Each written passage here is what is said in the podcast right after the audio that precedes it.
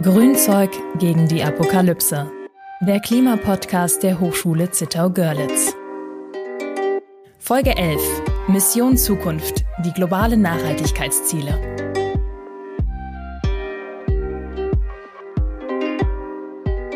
Herzlich willkommen zum Klima- und Nachhaltigkeitspodcast Grünzeug gegen die Apokalypse der Hochschule Zittau-Görlitz. Mein Name ist Lukas Wenze und bei mir ist Sarah Barth. Hallo Sarah.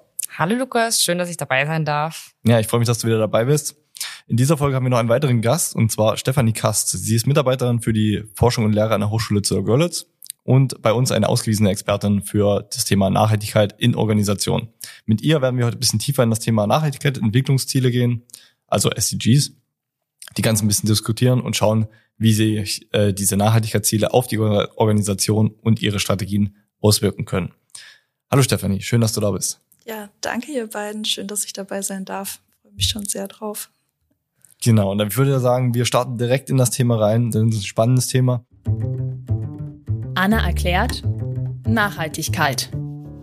Nachhaltige Entwicklung ist eine Entwicklung, die die Bedürfnisse der Gegenwart befriedigt, ohne künftigen Generationen die Möglichkeit zur Deckung der ihren zu schmälern. So die Definition für nachhaltige Entwicklung aus dem Bericht der Weltkommission für Umwelt und Entwicklung aus dem sogenannten Brundtland-Bericht. Dieser Brundtland-Bericht eröffnete den gesellschaftlichen Diskurs über Nachhaltigkeit. Die von der Brundtland-Kommission getätigten Analysen zeigten umfassend, dass es sinnvoll ist, wirtschaftliche, soziale und Umweltprobleme integriert zu betrachten und dass nur eine ganzheitliche Betrachtung diesen Problemen adäquat Rechnung trägt. Über diese Erkenntnis des Brundtland-Berichts dass Nachhaltigkeit nur durch die Integration der verschiedenen gesellschaftlichen Dimensionen erreicht werden kann, herrscht weitgehend Einigkeit. Diskutiert wird hingegen die Anzahl der besagten Dimensionen und es bestehen unterschiedliche Ansichten über die Gewichtung der Dimensionen untereinander. Die verbreitetsten Modelle für die Nachhaltigkeit arbeiten mit den drei Dimensionen, der wirtschaftlichen, der sozialen und der ökologischen und verbinden sie entsprechend miteinander. Es gibt auch Modelle, die mit weiteren Dimensionen arbeiten, beispielsweise Kultur und Politik mit aufnehmen. Diese spielen in der Diskussion und Anwendung jedoch eine untergeordnete Rolle. Ich stelle die verbreitetsten Modelle hier kurz vor. Im Drei-Säulen-Modell stehen die Säulen Ökonomie, Ökologie und Soziales als gleichrangig und gleichberechtigt nebeneinander und tragen gemeinsam das Dach der Nachhaltigkeit. Dieses Modell steht für einen Ausgleich der drei unterschiedlichen Interessen. Mit dieser Idee der Nachhaltigkeit lassen sich nahezu sämtliche ökonomischen und sozialen Strategien und Zielsetzungen verknüpfen. Es erreicht dadurch eine hohe Konsens- und Anschlusspflicht, was es sehr bequem macht und deshalb beliebt in der Politik ist. Im integrativen Nachhaltigkeitsmodell wird der Tatsache Rechnung getragen, dass unter den drei Dimensionen in der Realität diverse Wechselwirkungen und Überschneidungen herrschen, weshalb sie nicht getrennt voneinander dargestellt werden sollten. So können sich Änderungen in der Art des Wirtschaftens sowohl auf die Natur als auch auf das soziale Miteinander auswirken. Zum Beispiel sichert der Bau von Wohnungen Arbeitsplätze und Steuereinnahmen und bietet darüber hinaus neuen Wohnraum für die Menschen in der Region. Allerdings führt er auch dazu, dass die Natur zurückgedrängt und damit Lebensraum für Tiere und Pflanzen gestört wird. Die Dimensionen werden als sich teilweise überschneidende Kreise dargestellt. Nur in der Mitte, wo sich alle drei Kreise überschneiden, ist der echte nachhaltige Entwicklung möglich. Die beiden genannten Modelle zielen auf die Gleichrangigkeit der drei Nachhaltigkeitsdimensionen ab. Das Vorrangmodell, wie der Name schon sagt, nimmt hingegen eine eindeutige Gewichtung zwischen den Dimensionen vor. Ökologie vor Soziales vor Ökonomie. Warum diese Gewichtung? Durch die Gleichrangigkeit der beiden vorgenannten Modelle wird unterstellt, dass die Verschlechterung in einem Bereich durch den Fortschritt in einem anderen Bereich miteinander aufgerechnet werden können. Hierbei spricht man von schwacher Nachhaltigkeit. Wird beispielsweise ein Schwimmbad an die Stelle eines natürlichen Sees gebaut, so ist dies im Sinne des Drei-Säulen-Modells in Ordnung, da das Schwimmbad die soziale Nachhaltigkeit verbessert. Auch ist die Zerstörung des Ökosystems See akzeptabel, da durch den Bau des Schwimmbads Arbeitsplätze entstehen und somit das Wirtschaftswachstum erhöht wird. Aus Sicht des Vorrangmodells ist dies ein falscher Ansatz. Ohne eine intakte Ökologie fehlt die Grundvoraussetzung für soziale Stabilität. Und ohne die soziale Stabilität wäre keine ökonomische Stabilität gegeben. Ökologische Nachhaltigkeit kann demnach nur im geringen Maße bzw. gar nicht durch ökonomische und soziale Nachhaltigkeit ersetzt werden. Diese Nachhaltigkeit nennt man auch starke Nachhaltigkeit. Demnach ist die Einhaltung ökologischer Grenzen unabdingbar, da nur so langfristig stabile Lebensbedingungen auf der Erde gesichert werden können.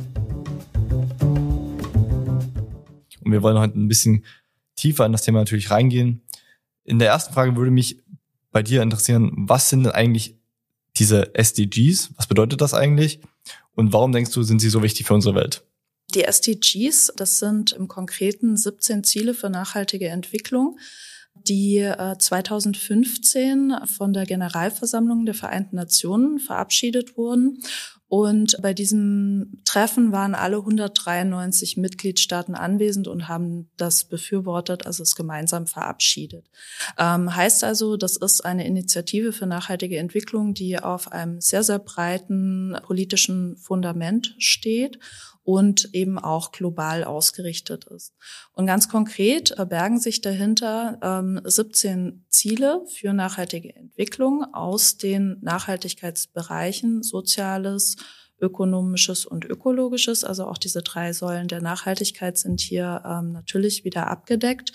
Und zu diesen 17 Zielen gibt es dann ähm, über 150 Unterziele, die ganz konkret festgelegt wurden innerhalb der sogenannten Agenda 2030, die dann eben bis zum Jahre 2030 auch konkret umzusetzen sind. Also es ist eine enorm bedeutende Initiative derzeit, ähm, die den internationalen State of the Art zum Thema Nachhaltigkeit, wie ich finde, mit am besten abdeckt und eben das Ganze auch konkret hinterlegt mit messbaren Zielen.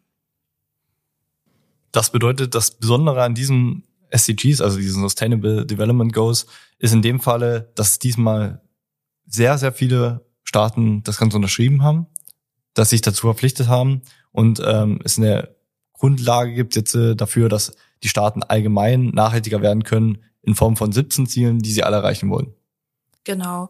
Und ganz wichtig ist, vorgelagert zu diesen konkreten Zielen ist in der Agenda 2030 ein Bereich, der fünf Themen abdeckt. Also der nochmal ganz klar People, die Menschen in den Fokus rückt, ähm, insbesondere auch ihre, ihre Bedürfnisse, ihre Chancen bis hin zu Menschenrechten. Das, das fällt in diesen Bereich. Planet, also dass wir tatsächlich hier wirklich auch einen gemeinsamen Konsens schaffen wollen, die, unseren Planeten zu schützen. Prosperity, da kommt die wirtschaftliche Komponente rein, ähm, dass eben dieser Bereich Wohlstand für alle da auch nicht hinten runterfallen soll. Und äh, gleichzeitig natürlich auch im Sinne der Vereinten Nationen darüber eben auch Peace, also Frieden zu schaffen und äh, letzten Endes das Partnership. Und das ist ein Punkt, den man gar nicht oft genug betonen kann, dass eben hier nicht nur 193 Staaten das irgendwie unterschrieben haben und das jetzt so im luftleeren Raum steht und jeder halt gucken muss, wie er das tut, sondern dass hier ganz gezielt einerseits seitens der UN Foren, äh, angeboten werden, sich auszutauschen, Materialien entwickelt werden, wie man umsetzen kann und eben auch dieser, dieser politische Support äh, gegeben wird. Und das soll halt eben genau dieses Partnership, dieses grenzübergreifende, was wir zum Beispiel auch beim Thema Klimawandel einfach haben, fördern und damit auch, auch die Zielerreichung ähm, voranbringen. Du hattest jetzt schon mehrere Akteure angesprochen, unter anderem die UN, dann natürlich auch die Regierung. Welche Rolle spielen denn die verschiedenen Akteure und welche zusätzlichen Akteure gibt es denn noch bei den SDGs, die da eine Rolle spielen? Naja, also ganz klar im Sinne der Vereinten Nationen. Natürlich stehen da die politischen Akteure auf nationalstaatlichem Level, auf nationalstaatlicher Ebene, Regierungschefs äh, ganz klar im Fokus. Nichtsdestotrotz muss man natürlich sagen, dass sich über die letzten Dekaden die Vereinten Nationen natürlich auch weiterentwickelt haben. Also auch denen ist es ein Anliegen, ähm, die Zivilgesellschaft stärker einzubinden. Und in der gleichen Zeit, wo über Kofi Annan zum Beispiel dieses zivilgesellschaftliche Engagement vorangetrieben wurde, hat er auch den ähm, United Nations Global Compact aufgesetzt. Das war die erste Initiative, um Wirtschaftsakteure ganz klar auch in dieses Boot mitzuholen. Also wir haben im Kern Politik, Staaten, Zivilgesellschaft und die Wirtschaft natürlich, ähm, die wir hier betrachten müssen und die eine Rolle spielen an der Stelle. Das klingt ja schon mal super spannend und diese ganze verschiedenen Akteure, die dort zusammenkommen, das ist vielleicht für den einen oder anderen noch ein bisschen schwer vorstellbar. Kannst du mal ein Beispiel für staatliche Maßnahmen nennen, wie die SDGs zum Beispiel in Deutschland oder in der EU umgesetzt werden können? Ja, also ich versuche das jetzt ein bisschen von äh, vom Allgemeinen ins äh, Spezifische mal runterzubrechen. Und zwar ähm, Zunächst einmal haben viele Staaten, unter anderem Deutschland, diese, diese Agenda 2030 und diese Ziele für nachhaltige Entwicklung in eine eigene Nachhaltigkeitsstrategie, die deutsche Nachhaltigkeitsstrategie überführt. Darin wird es dann natürlich schon mal konkreter auf den nationalstaatlichen Kontext runtergebrochen. Und äh, ganz konkret gibt es zum Beispiel äh, staatlich gefördert und initiiert die Initiative Grüner Knopf aus der Textilwirtschaft, die halt ähm, Unternehmen aus dieser Branche zusammenführt, um einerseits faire Arbeitsbedingungen vom Hintergrund natürlich Rana Plaza auch äh, Arbeitssicherheit vor allen Dingen in der Lieferkette äh, zu fördern und ähm, einzuhalten ähm, und bis hin zum Ausschluss bestimmter äh, giftiger Chemikalien in der Produktion, was ja im Textilbereich durchaus auch ein bekanntes Thema ist. Und so wird das dann staatlicherseits zum Beispiel angegangen. Der Kernhebel, den natürlich aber ein Nationalstaat hat, ist die Gesetzgebung. Und da äh, passiert extrem viel derzeit, also von Umweltgesetzgebung, Lieferketten-Sorgfaltspflichtengesetz, äh, CSRD, Berichterstattungsthemen und äh, vieles, vieles mehr. Also dort ist natürlich immer der stärkste äh, Ansatzpunkt für einen Staat. Das bedeutet, all diese Punkte, die du jetzt schon angesprochen hast, sind im Prinzip das Ergebnis dieser SDGs. Das bedeutet, es wurde sich erstmal darauf verpflichtet und danach haben die Staaten diese SDGs in Form von Gesetzen, Verordnungen umgesetzt und beeinflussen dann ganz konkret unsere Person oder unsere, unsere Privatperson und Unternehmen? Oder wie verstehe ich das? Also tatsächlich, da muss man ein bisschen vorsichtig sein. Es wäre jetzt natürlich schön, wenn man sagen könnte, die SDGs sind, sind sozusagen das Allheilmittel und haben jetzt genau diese Entwicklungen alle vorangetrieben und werden das dann auch in den anderen Ländern, die es derzeit noch nicht umgesetzt haben, genau auch so voranbringen, wie das jetzt zum Beispiel bei uns schon passiert. Aber wie gesagt, an der Stelle ist äh, Vorsicht dahingehend geboten. Also die Agenda 2030 und damit auch die SDGs, die dahinterlegt sind, sind nicht rechtlich ver äh, verpflichtend. Sie sind nicht verbindend, äh, also verbindlich auf dieser Ebene. Es ist jetzt, glaube ich, eher so, dass diese Entwicklungen natürlich ineinander greifen. Ähm, wenn wir jetzt die deutsche Gesetzgebung in diesem Bereich anschauen, sind die ganz stark natürlich bedingt durch die derzeitige EU-Gesetzgebung. Dass, dass sich dort natürlich an diesem Rahmenwerk dieser Agenda 2030 äh, orientiert wird, das ist ganz klar. Aber das sieht dann in Nordamerika halt eben kom komplett anders aus als ähm, auf EU-Ebene und in Deutschland wiederum anders als in Frankreich oder, oder äh, Italien. Und insofern muss man halt hier aufpassen. Also ich würde mir schwer tun, die SDGs sozusagen als Ausgangspunkt für diese Gesetzesinitiativen zu sehen. Gleichwohl geht das alles natürlich Hand in Hand. Steffi, du hattest das Wort Rana Plaza erwähnt. Vielleicht ist einigen nicht bekannt, was das genau mit der Textilindustrie zusammenhängt und den SGs. Kannst du das nochmal kurz erläutern? Also das ist ein extrem großer äh, Gebäudekomplex gewesen in Bangladesch, der aufgrund von, meine ich, insbesondere Sicherheitsmängeln beim Bau, Bauvorschriften bis hin später dann zu, zu vielen Fluchtwegen ja, also zu einer tödlichen Falle für, ich meine, tausende Mitarbeitende der dortigen Textilindustrie wurden. Und in dem Gebäude haben, meine ich, Kick, H&M äh, und viele andere namhafte Hersteller ihre Kleidung produzieren lassen. Ah, und deswegen auch die Initiative mit dem grünen Knopf. Das ja. macht natürlich also Sinn. Also das war so, weil das ein, ein unglaubliches Desaster war, was dort passiert ist und zusätzlich medial auch logischerweise deswegen auch sehr schnell und sehr, sehr breit um die Welt gegangen ist, ähm, hat es äh, vielfach eben in, den Textil, äh, in der Textilbranche zu Initiativen und, und Veränderungen geführt. Hast du noch andere Beispiele von Unternehmen oder Organisationen, die sich quasi auf die SDGs stützen, um Initiativen zu ergreifen?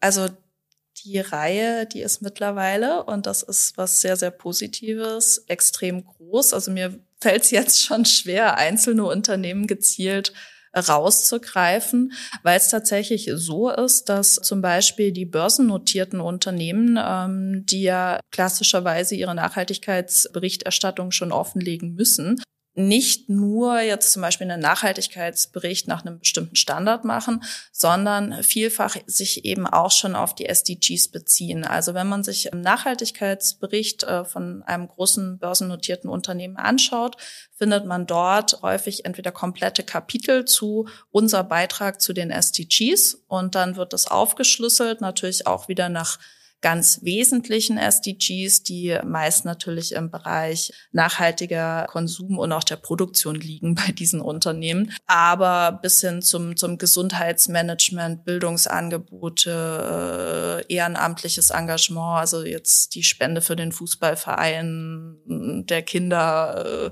und so weiter äh, rangieren kann. Oder innerhalb eines solchen großen Nachhaltigkeitsberichts werden dann zum Beispiel an den verschiedenen Bereichen die Bezüge zu den SDGs hergestellt. Also, ähm, also ein Thema, was man im Bereich Sicherheit und Gesundheitsschutz am Arbeitsplatz finden würde, wäre zum Beispiel äh, das SDG äh, Nummer drei, Gesundheit und Wohlergehen, weil die mehr oder weniger logisch Hand in Hand gehen und diese Bezüge da herstellen. So kann man sich das dann vorstellen. Und vor dem Hintergrund könnte man jetzt unzählige Unternehmen glücklicherweise mittlerweile nennen, ähm, die sich äh, mit diesen SDGs auseinandersetzen oder einen konkreten Beitrag dazu leisten. Das sind die großen. Wenn ich noch mal ein bisschen ausholen darf, dann ähm, gibt es aber natürlich auch Unternehmen, die insbesondere jetzt derzeit Neugründungen, ähm, zum Beispiel im Bereich Climate Tech, also äh, zum Beispiel Softwarelösungen zum Thema Dekarbonisierung, Scope-3-Messungen und ähnlichem anbieten. Und die haben natürlich ganz im Kern ihrer Geschäftstätigkeit schon Bezüge dann natürlich zu den SDGs, die sich eher mit äh, dem Umweltschutz äh, beschäftigen, insbesondere dem SDG äh, 13 Maßnahmen zum Klimaschutz zum Beispiel. Also da reicht die Breite eben von Einzelmaßnahme bis hin mein Kernprodukt und meine komplette Geschäftstätigkeit ist in sich schon nachhaltig. Ähm, wenn du jetzt eine Personengruppe oder vielleicht auch ein Akteur, der beeinflusst wird von den SDGs, herauspicken würdest, der am meisten von diesen profitiert, wer, wer, wer wäre das? Also wir reden ja bei den Zielen für nachhaltige Entwicklung immer noch über Ziele, die sich letzten Endes auf Individuen niederschlagen sollen in ihren Auswirkungen. Also unser aller individuelle Lebensqualität, Gesundheit, Bildung soll gesichert werden oder gefördert und gesteigert werden. Und äh, wenn ich das jetzt eben global betrachte, und wir sind ja in der nachhaltigen Entwicklung, denke ich natürlich vor allem an Gruppen, besonders äh, also in, in tiefster Armut lebende Menschen, Kinder, äh, Frauen, Männer da wirklich gleichermaßen, die äh, von solchen Themen betroffen sind. Natürlich sollten die äh, idealerweise Veränderungen spüren, wenn, wenn sich hier was tut. Diskriminierte Gruppen. Also ich würde das, glaube ich, wirklich auf der individuellen Ebene festmachen und hoffen, dass diese Ziele, die ja global angelegt sind, letzten Endes wirklich bei denen Veränderungen bringen, die es am meisten benötigen. Also genau so hätte ich es wahrscheinlich auch gedacht, wenn ich mir so vorstelle, was du vor uns erzählt hast über die ganzen SDGs. Dann sehe ich im Endeffekt eine Utopie, wo die Menschen halt nicht mehr auf der Straße leben, wo nicht mehr in Slums gelebt wird, wo jeder Trinkwasser hat zum Beispiel, wo jeder die Möglichkeit hat, sein, sein Essen zu kochen, so nach dem Motto. Das ist, denke ich, wahrscheinlich für die gerade die jüngere Generation die, die wichtigsten Faktoren, die durch die SDGs erreicht werden sollen. Zumindest sehe seh ich das nach deiner Beschreibung so in meinem Kopf. Ja, also wie gesagt, da muss man äh, vielleicht auch noch mal den Bogen zurückspannen zu den Vereinten Nationen. Die haben ja in ihrem Gründungsauftrag neben natürlich der Friedenssicherung logischerweise der Zeit geschuldet und als größte und einflussreichste politische Organisation international in dem Kontext äh, immer schon auch, auch Themen der, der internationalen Zusammenarbeit und, und der Entwicklungszusammenarbeit dann quasi auf, dem, auf der Agenda gehabt.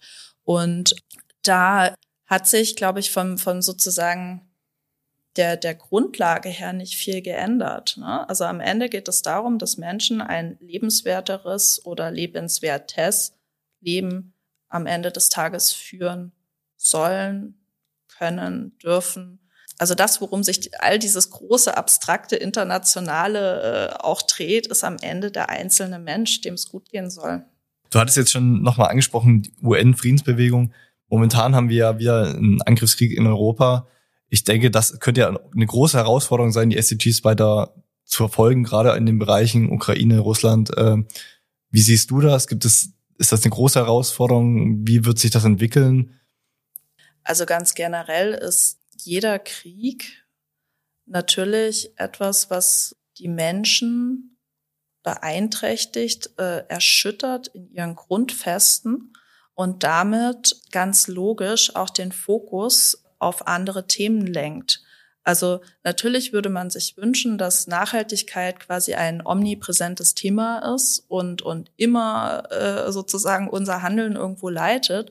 Aber äh, gerade in solchen äh, Kontexten ist es natürlich so, dass dort dann andere Themen akut wichtiger sind. Und selbstverständlich, wenn, wenn ich jetzt über so ein Thema den Bogen so spanne, wirft das alleine schon aus diesem Grund das Thema Nachhaltigkeit äh, meilenweit zurück, abgesehen davon, dass wir, und da bin ich ja eingangs auch jetzt schon länger oder ausführlicher drauf eingegangen, äh, das Thema Partnerschaft hier im Fokus steht. Ich kann globale Themen wie den Klimawandel nicht an meiner nationalstaatlichen Grenze endend behandeln, sondern ich muss global mit anderen, mit den anderen Akteuren an einem Strang ziehen. Und selbstverständlich können solche äh, Kriegsparteien äh, dann sich nicht an den Tisch setzen und jetzt drüber diskutieren, wie wir jetzt gerade unsere CO2-Emissionen gemeinsam reduzieren oder ähnliches. Also ab, also wirklich abgesehen von diesem diesem Leid, was das was das was das verursacht und und diesem unsäglichen Zustand, dass man eigentlich schon mal viel dachte, viel weiter zu sein, politisch gesehen, ist das natürlich auch für solche gemeinschaftlichen, kollektiven, globalen Anstrengungen ein enormer Rückschritt. Also als größte Herausforderung siehst du quasi diese, diese Explosion an, an Katastrophen, die jetzt entstanden sind durch diesen Krieg zum Beispiel. Und als größte Chance, habe ich jetzt so ein bisschen rausgehört, ist diese Partnerschaft zum Beispiel durch die EU, wo mehrere Staaten zusammenarbeiten und wie wir ja schon sehen, durch verschiedene Verordnungen und Richtlinien im Endeffekt dann schon einiges an den Zielen umsetzen können, zumindest in dem Bereich der EU. Das kommt jetzt drauf an, welchen Kontext du jetzt hast. Bezogen auf die Umsetzung der SDGs würde ich tatsächlich ähm, durchaus auch Naturkatastrophen, egal ob jetzt Klimawandel bedingt oder nicht, einfach das Thema Naturkatastrophen auch noch erwähnen wollen, weil ähm, gerade ärmere Länder, äh, die äh, ja sich sowieso schon schwer tun, die Mittel aufzubringen für nachhaltige Maßnahmen und ähm, da vielleicht eben auch auf einem ganz anderen Level starten als jetzt hierzulande, wo einfach auch schon extrem viel an Infrastruktur auch bezogen auf Nachhaltigkeit da ist.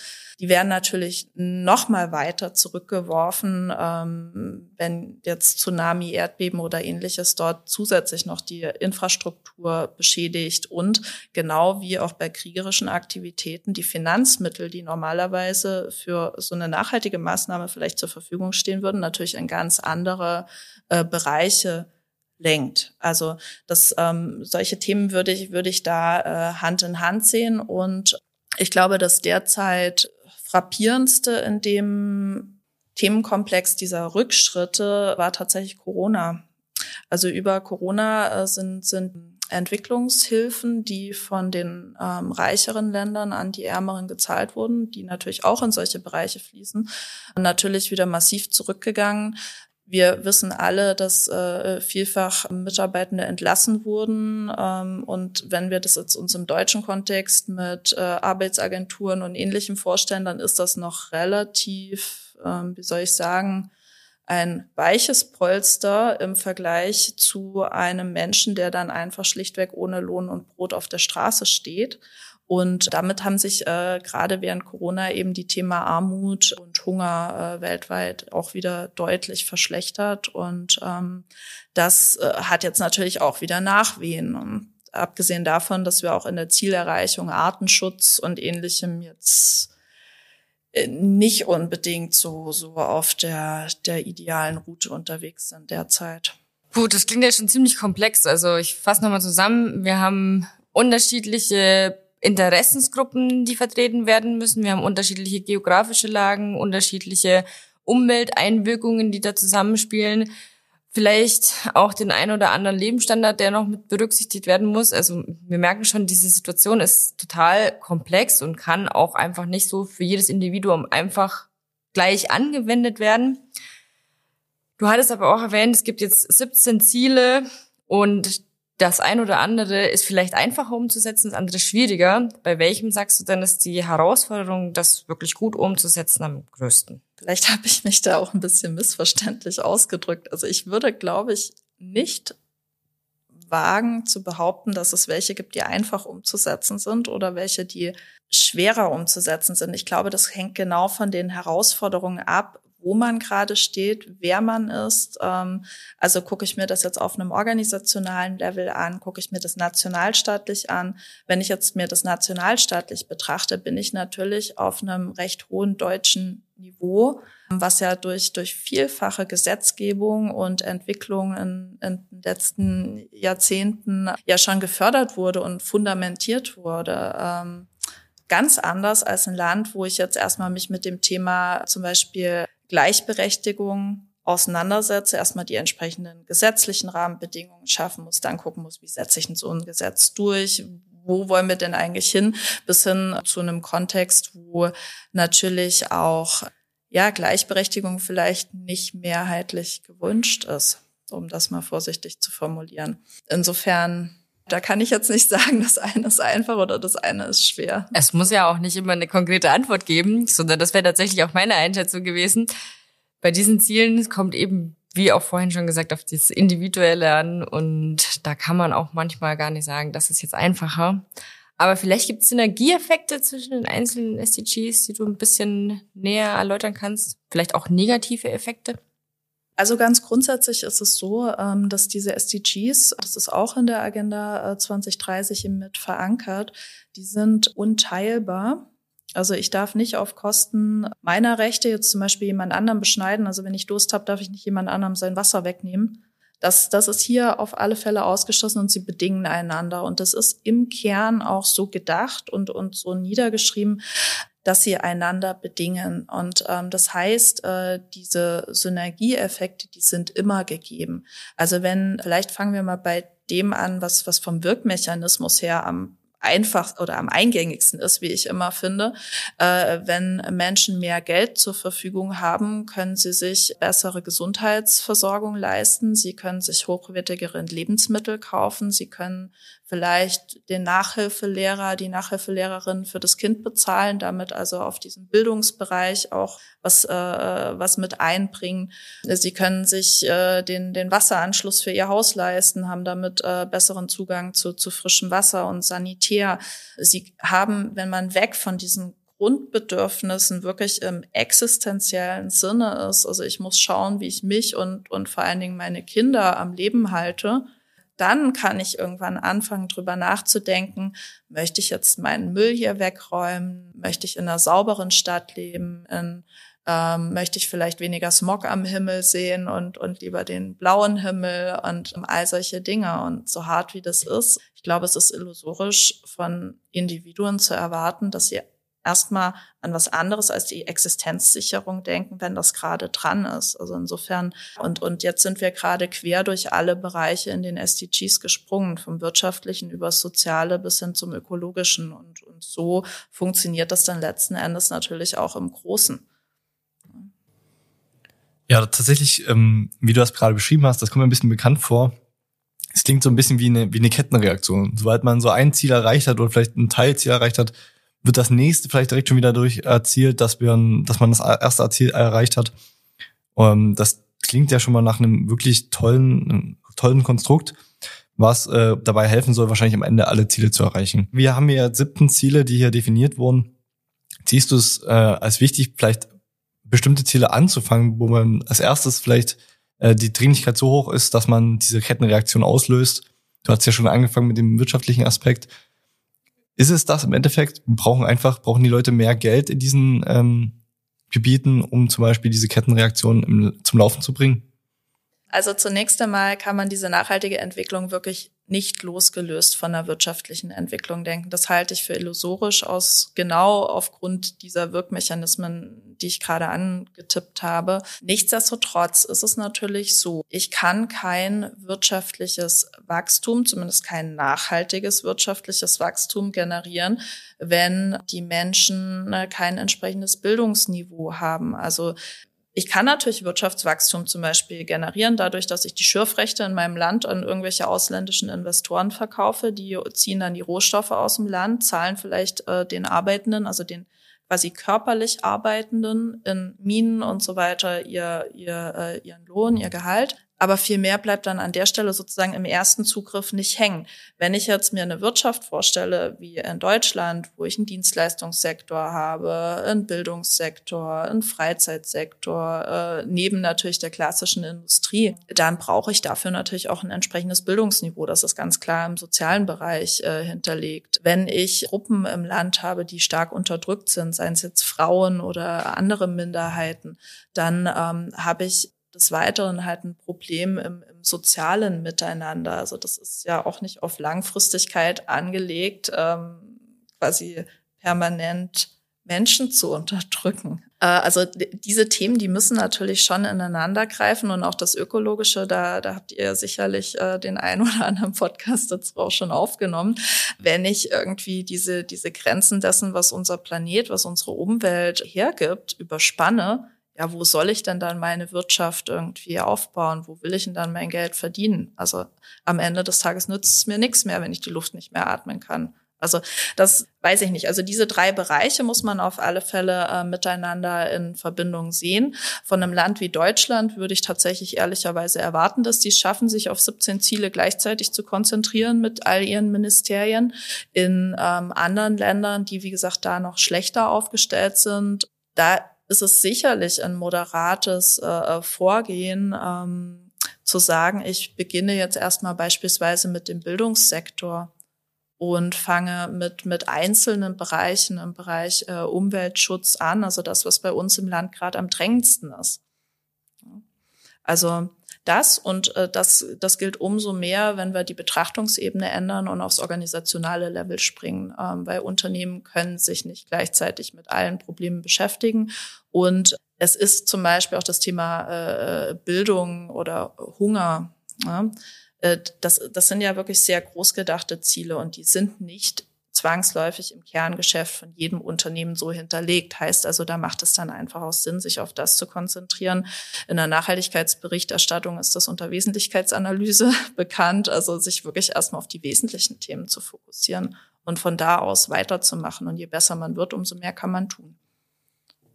Es gibt also kein konkretes Ziel, was sofort erledigt werden müsste. Es gibt ein paar Punkte, die als erstes angegeben werden sollte. Also Wesentlichkeit macht ist, ist ein wichtiger Punkt es gibt sozusagen dringlichere Ziele als andere, gerade in Ländern, die vielleicht noch nicht so weit ausgebaut sind, aber auch vielleicht in Organisationen zum Beispiel, die noch nicht so weit sind. So würde ich das jetzt als für mich zusammenfassen.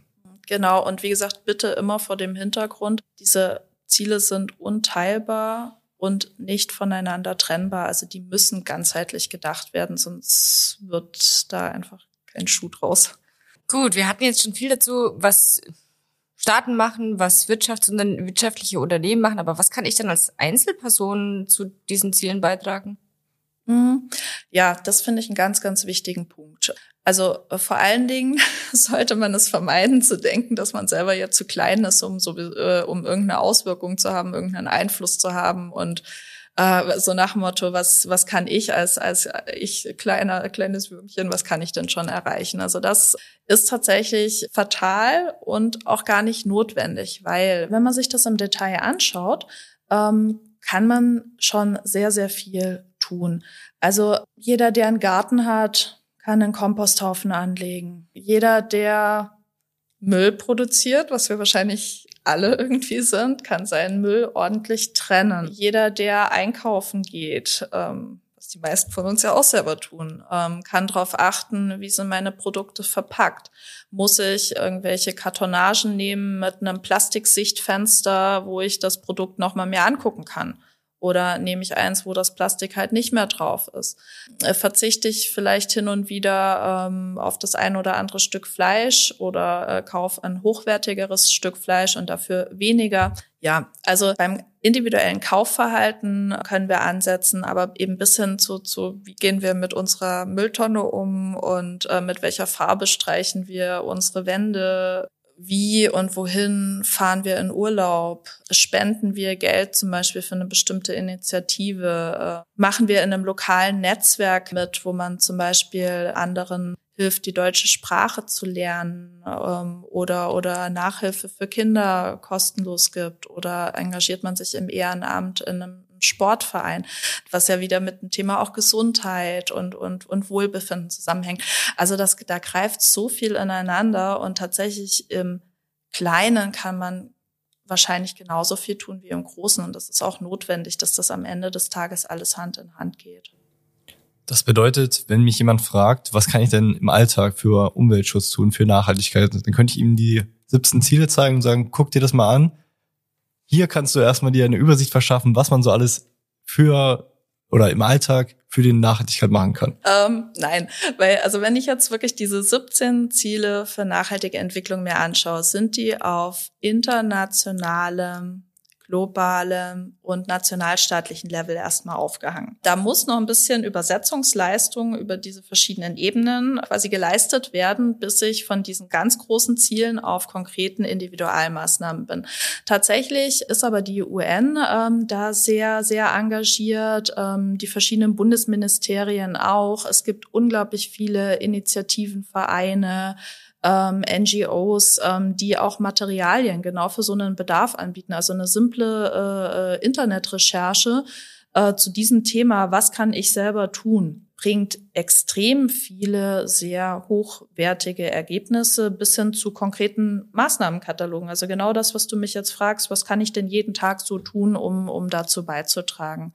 Also sprich, ähm, da würde ich, glaube ich, eher selber mir eine raussuchen, die ich selber gut vertreten kann, die ich plausibel finde, die vielleicht optisch auch schön aufbereitet ist, um das dann sozusagen den, den Personen an die Hand zu geben. Weil mit den SDGs selber würde man sie, glaube ich, erschlagen, überfahren und überfordern und eben eher das Gegenteil erreichen von dem, was man eigentlich möchte. Gibt es denn irgendwie Websites oder andere Plattformen, wo ich mich informieren kann, wenn ich persönlich was gegen oder wenn ich persönlich für die SDGs Maßnahmen mit den SDGs umsetzen möchte? Ja, definitiv. Also ähm, zunächst einmal für alle, die sich das intensiver anschauen wollen, ähm, gibt es eine Seite, die meine ich auch von Vereinten Nationen selber aufgesetzt ist, auf Englisch ähm, allerdings. Die ist sehr umfangreich, auch, auch was da die äh, Details angeht.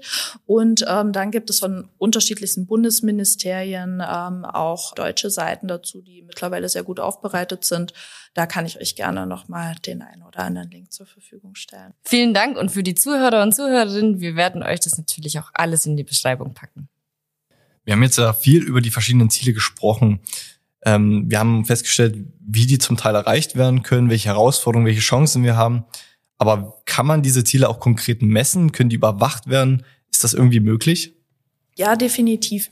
Ähm, tatsächlich hatte ich ja ganz eingangs mal gesagt, diese 17 Ziele, die haben unter also wie, wie Teilziele und die sind dann ähm, tatsächlich recht konkret. Also zum Beispiel das Ziel äh, bezogen auf die äh, Reduzierung von Armut. Ähm, da lautet ein Teilziel, dass bis 2030 die ähm, extreme Armut beseitigt werden soll und zwar gemessen an 1,25 Dollar pro Tag Arbeitseinkommen. Also bis 2030 lautet im Umkehrschluss die Maßgabe, müssen überall die Menschen mehr als 1,25 Dollar verdienen. Und das kann ich dann natürlich ganz konkret in Indikatoren übersetzen. Da gibt's Indizes dazu.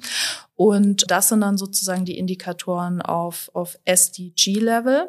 Dann, ähm, wenn man äh, zum Beispiel bei D-Status reinschaut, ähm, das ist die Seite vom Statistischen Bundesamt. Bei uns da findet man sehr gut im Überblick erstmal die SDG-Indikatoren, dann auf dem nächsten Level die EU-Indikatoren, genau äh, zu diesen Themenbereichen. Und dann die Indikatoren, die wiederum auf äh, Level der deutschen Nachhaltigkeitsstrategie äh, festgelegt wurden, also ganz konkret äh, bezogen auf den deutsch, äh, deutschen Kontext dann.